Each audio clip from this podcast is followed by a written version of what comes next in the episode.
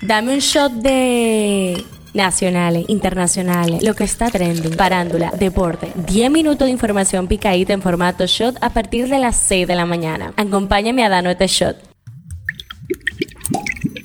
Buen día, hoy es lunes 14 de noviembre, casi casi cobrados. Soy Gabriela hoy esto es el show diario. Ya fuera que te diste el concierto de Daddy Yankee o te quedaste pegado a la cama, espero que esta semana inicien con mucha energía porque hay vida después del fin de. Arrancamos con un resumen de todo lo que pasó. El tema que está caliente aquí para quienes decían que Luis Abinader estaba en bulto y paquete con sus declaraciones en respuesta a la ONU por la situación con Haití, las cosas no se quedaron solo en palabras. Por el momento llegó a decreto, tuve. El Poder Ejecutivo dispuso mediante decreto medidas para prevenir y perseguir invasiones y ocupaciones irregulares de la propiedad privada y el Estado. El decreto dispone la creación de una unidad especializada en la Policía Nacional para perseguir las ocupaciones ilegales. Se instruye al ministro de Interior y Policía y al director general de la Policía Nacional que procedan con la persecución y sometimiento a la justicia de aquellos extranjeros que participen en ocupaciones ilegales de terrenos. El tema que está caliente allá, una explosión en la céntrica calle Istiklal de Estambul ha causado seis muertos y 81 heridos. Así informaron las autoridades turcas sin especificar las causas de la deflagración. Una mujer estaría detrás del atentado, según anunció este domingo el vicepresidente turco Fuat Oktay.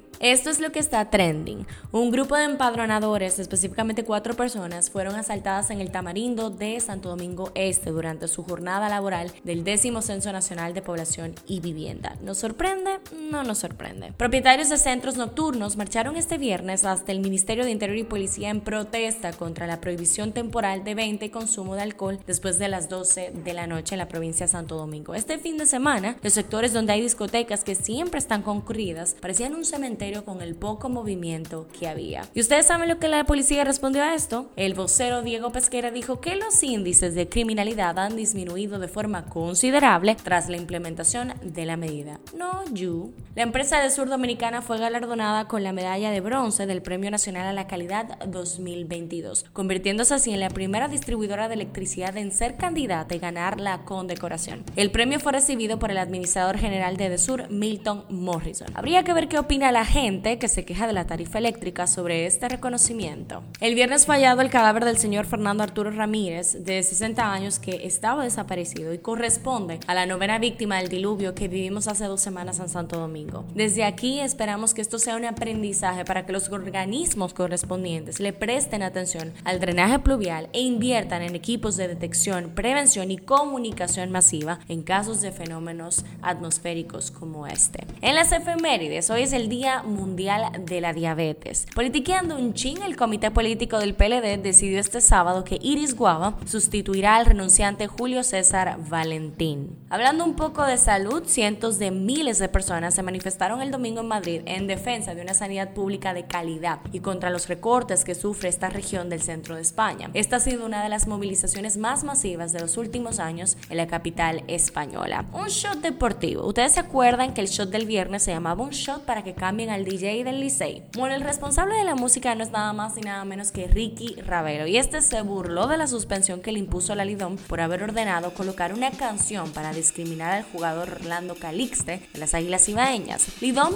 terminó multando con 50 mil a los Tigres del Licey y suspendió de toda actividad de la institución a Ricky Ravelo, hijo del actual presidente del Licey en la pelota invernal dominicana. Ya me gané lo de la multa, ¿a quién le transfiero? Posteó Ravelo en su cuenta de Instagram según se pudo constar en capturas de imágenes colgadas en las redes sociales. Hay dos cosas que yo no quisiera hacer ahora mismo, ni de derecha ni del escogido. Los fanáticos de los Leones del Escogido han utilizado las redes sociales como medio de desahogo por el descontento con el mal inicio del equipo. Han estado expresando sus quejas al punto de hacer tendencia número uno en Twitter a Luis Rojas, que es el gerente general del equipo. Según los seguidores de los melenudos, estos entienden que el problema del equipo es gerencial. El pobre escogido gana un juego y pierde cinco, pero si usted ustedes quieren un update más completo de la pelota, los invito a ver el programa Tamo en Pelota de Falla Media que sale todos los lunes en el Instagram de Larimar Fiallo. Pasa en TNT, pasa en el mundo. Los demócratas mantuvieron el control del Senado de Estados Unidos el sábado al lograr vencer los intentos de los republicanos por retomar esa Cámara y dificultándoles frustrar la agenda del presidente Joe Biden.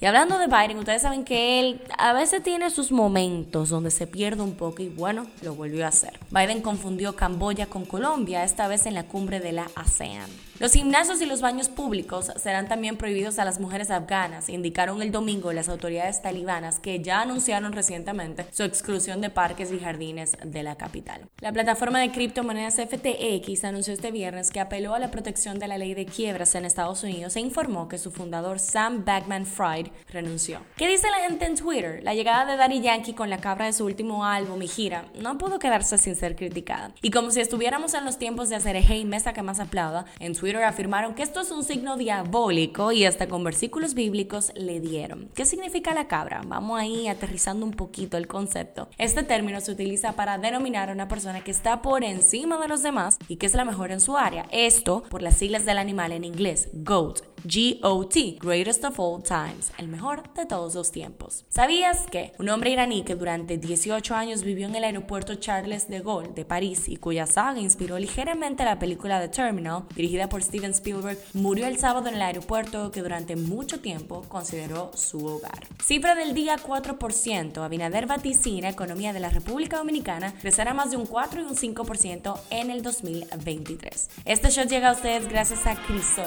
Y esto ha sido todo por el día de hoy. Recuerden seguirnos en nuestras redes arroba Media para más actualizaciones durante el día. Nos vemos cuando nos escuchemos. Que tengan linda semana.